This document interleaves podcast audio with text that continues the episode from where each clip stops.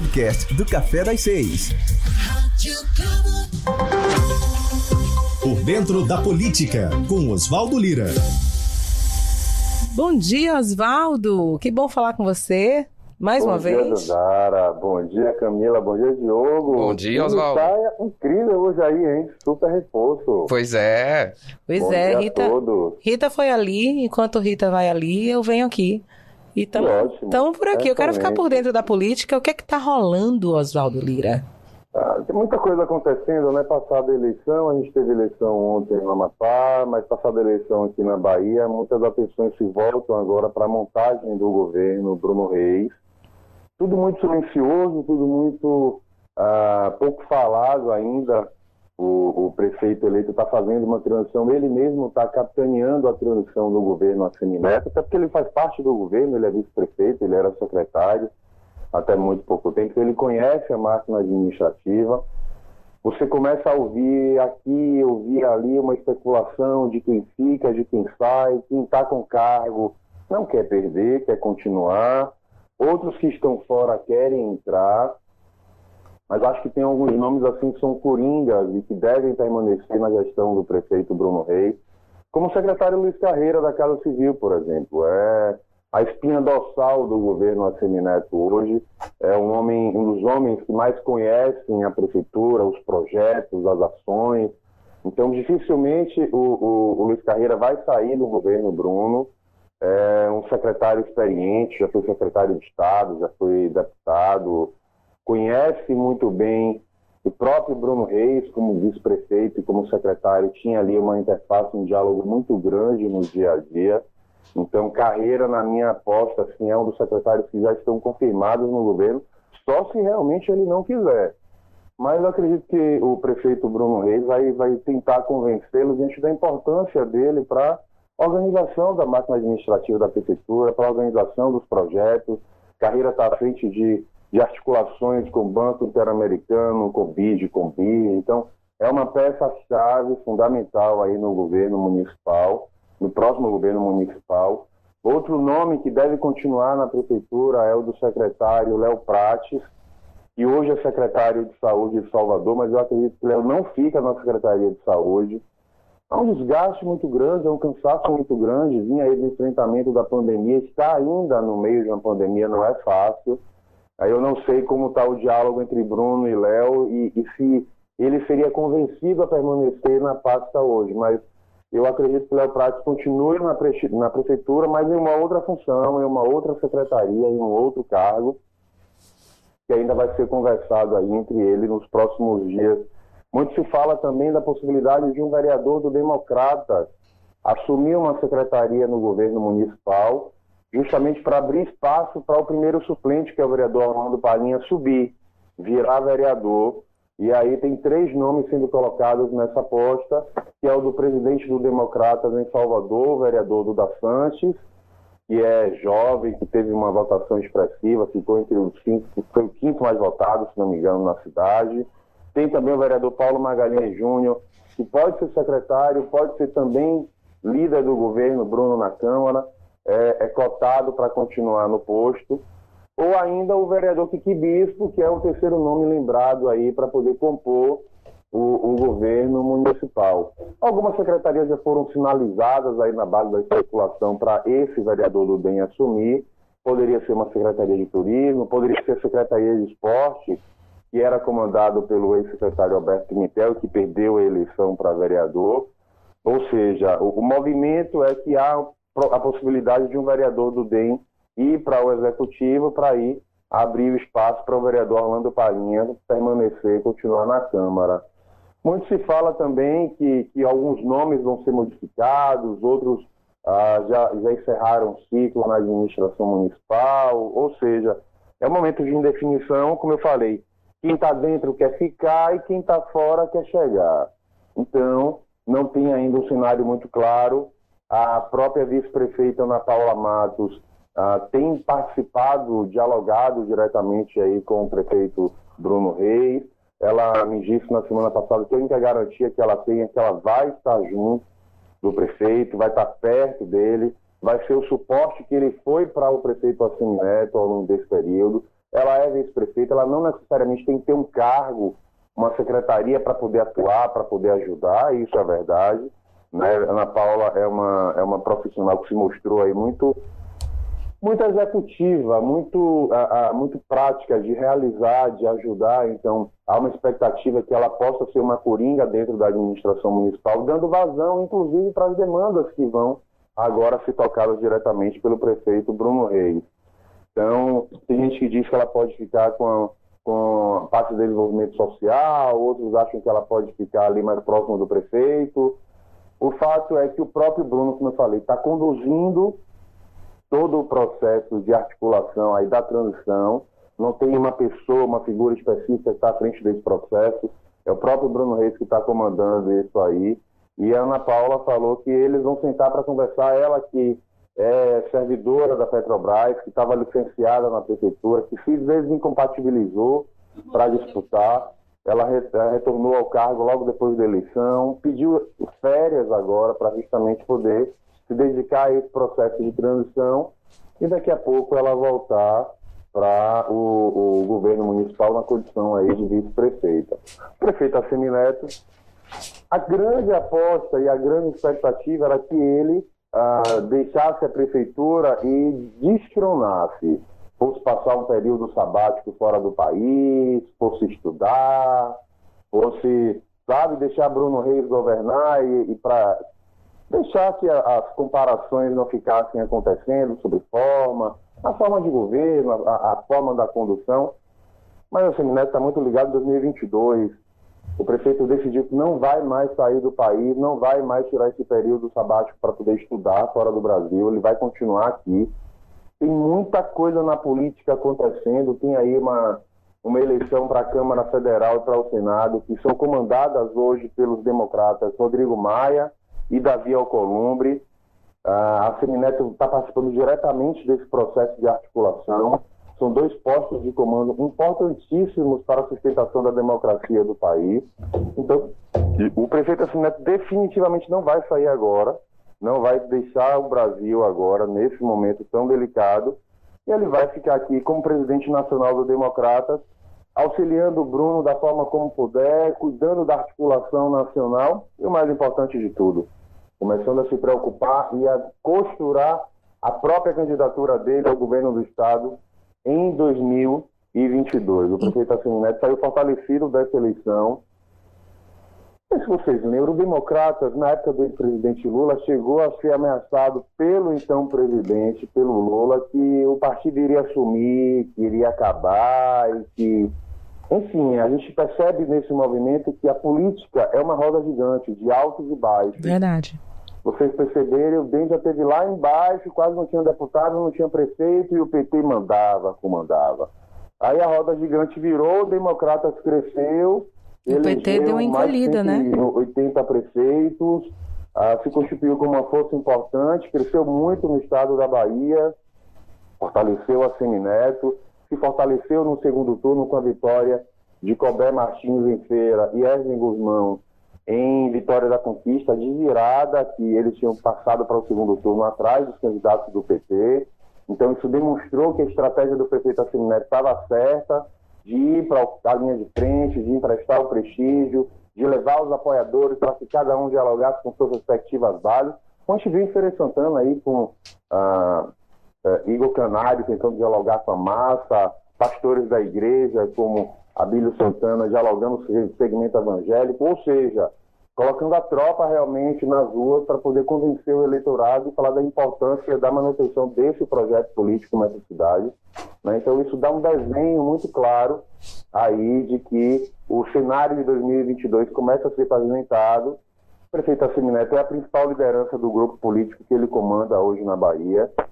Ninguém lembra mais daquele episódio da eleição passada, onde ele desistiu a disputar o governo com o governador Rui Costa.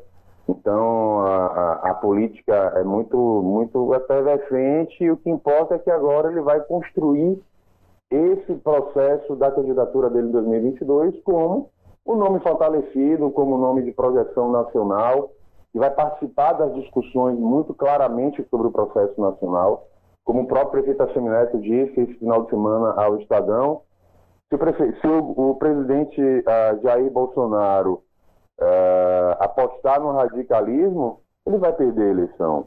Né? O prefeito Assemi Neto disse que o recado que os eleitores deram nas urnas foram muito, foi muito grande, de que os gestores têm que agir com equilíbrio, de que tem que ter experiência e capacidade de realização.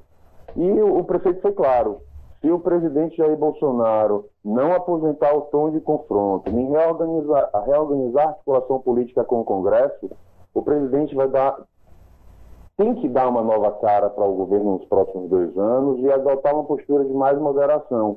Porque se ele apostar no radicalismo, ele tem certeza que o presidente Jair Bolsonaro vai perder a eleição, porque a população deixou isso muito claro.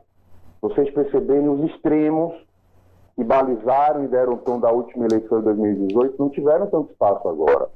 O, o presidente Jair Bolsonaro não conseguiu eleger capitão e as patentes todas da, das corporações militares, como foi aquele movimento do, na, na, eleição passada para governador e presidente.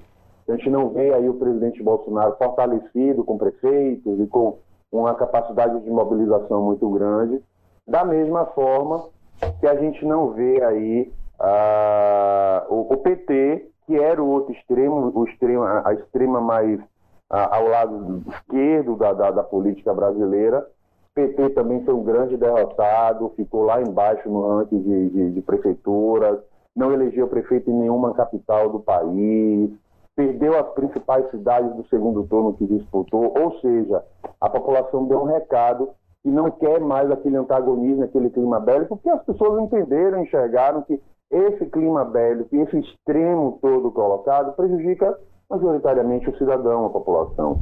Então, a reconfiguração do mapa eleitoral, se vocês perceberem aí que os partidos que mais elegeram prefeitos foram partidos do centro, do centrão, como o PSD, que é comandado na Bahia por Otto Alencar, o PP, que é comandado aqui por João Leão, o próprio Democratas, o PSDB, que perdeu o número de prefeitos mas saiu fortalecido porque elegeu cidades importantes do país, elegeu São Paulo, elegeu outras capitais. Então, se percebe um movimento de que a, a, a população que antipatizou a, a, questão do radicalismo da política agora está muito mais preocupada em buscar o equilíbrio, em ter o centro ah, e o diálogo com as duas vertentes, com os dois lados dos extremos aí, ah, com uma pauta importante para a eleição de 2022. Então, muita coisa vai acontecer. O próprio Luciano Huck, que é apresentador, que é colocado como presidenciável, começou a se movimentar, a, a falar muito mais coisas que ele não falava, se posicionar politicamente.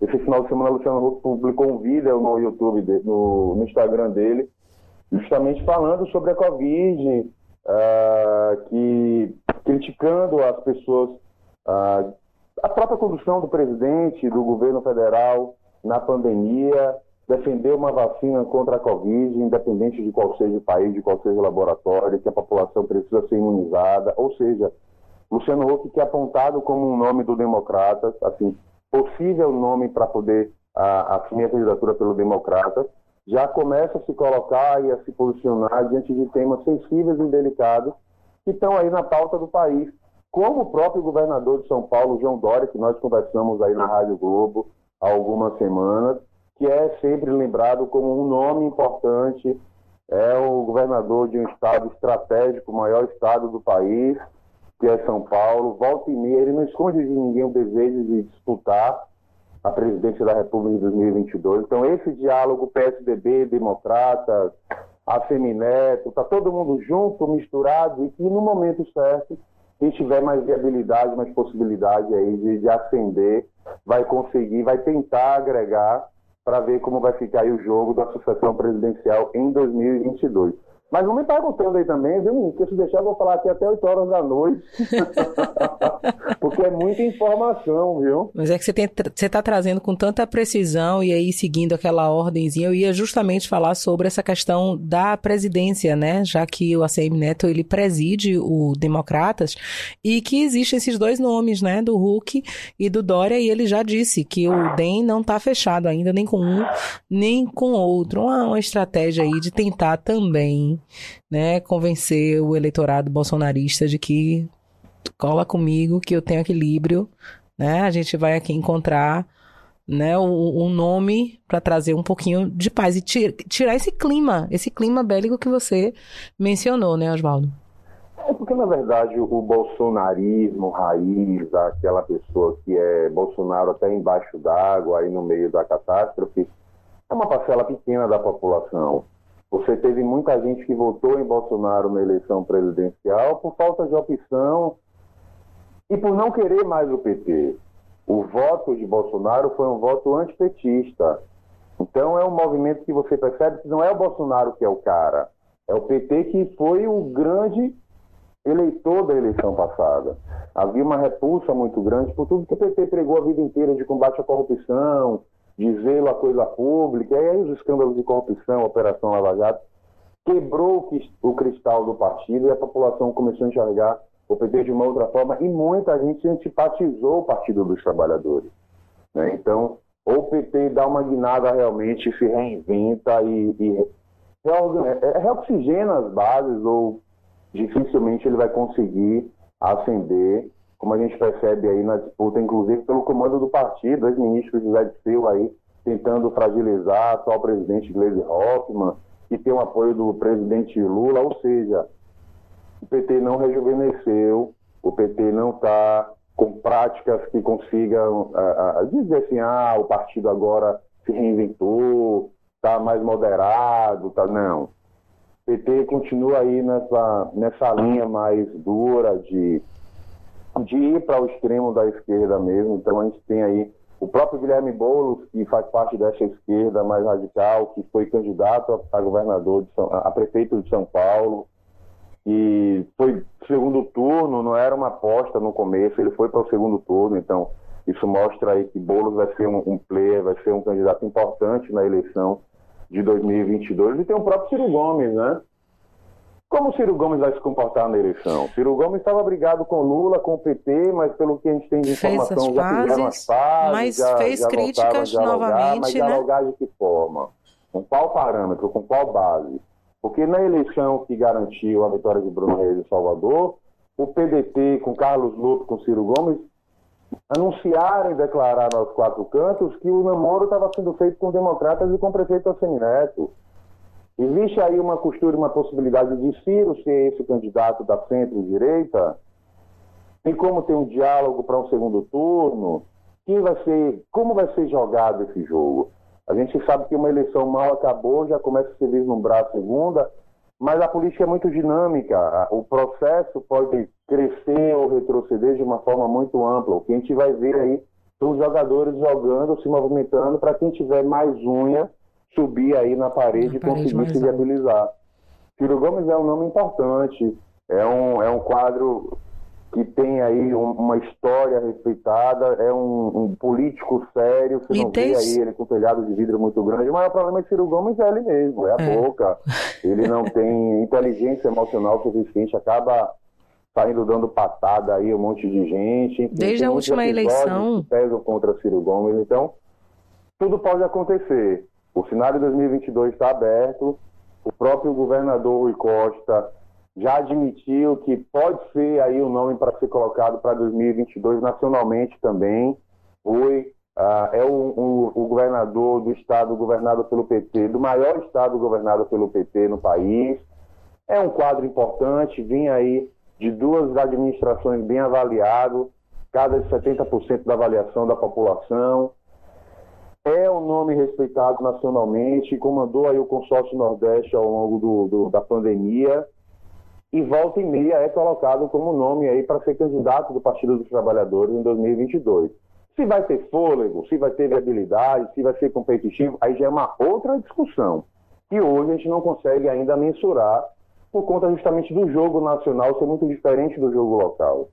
Né? Então, tem muita coisa para acontecer, mas o próprio governador Rui Costa, que já está no segundo mandato, não pode tentar a reeleição, não descarta aí nos bastidores a possibilidade dele se viabilizar como candidato no lugar aí de Fernando Haddad, já que o ex-presidente Lula está fora do jogo e não deve fazer parte da próxima eleição como candidato, ah, com certeza. E aqui na Bahia, nessa esteira aí de, de, de movimentações para 2022.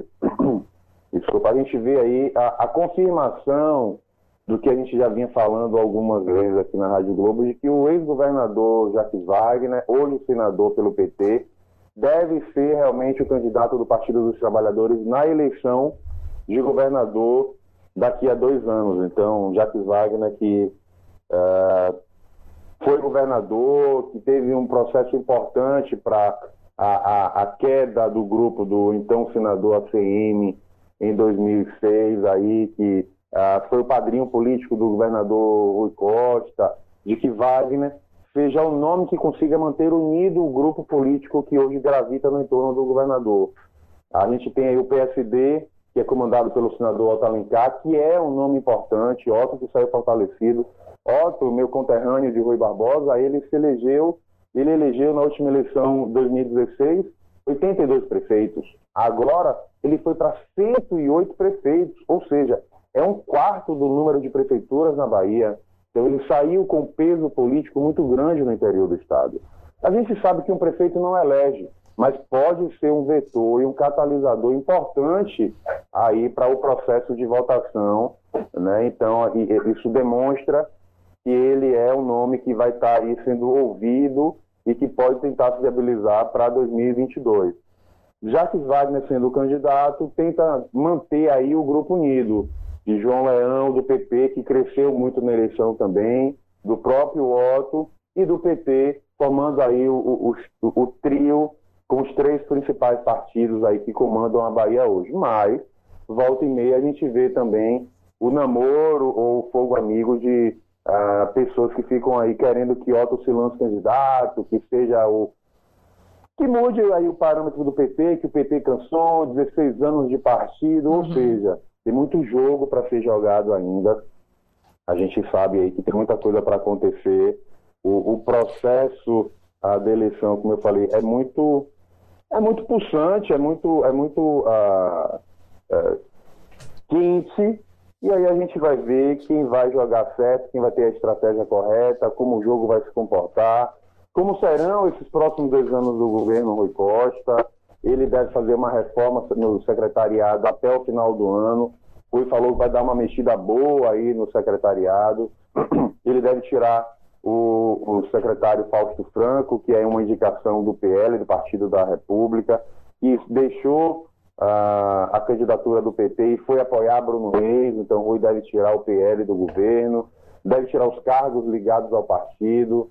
Uh, deve tirar também um PDT, que tem a Secretaria de Agricultura, que tem a Junta Comercial, que também foi para o lado de Bruno Reis e Assumi Neto, e deve fazer uma reconfiguração do seu governo com os seus aliados.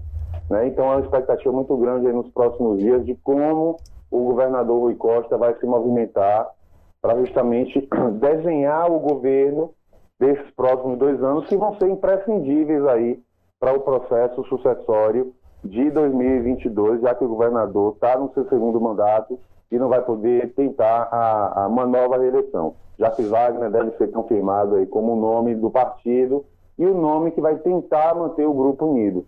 João Leão volta e meia fica falando que não tem nada definido, que pode ser qualquer um dos três, pode ser Otto Leão ou Wagner. O próprio, o próprio Jacques Wagner já admitiu que pode ser esse nome, ele preferia que fosse um outro nome que o PT oxigenasse, que o governador escolhesse o nome e formasse isso dentro do governo, como o próprio Jacques Wagner formou com Rui. Rui se elegeu vereador, depois se elegeu deputado e foi para dentro do governo e Wagner escolheu ele para ser o candidato e viabilizou essa construção.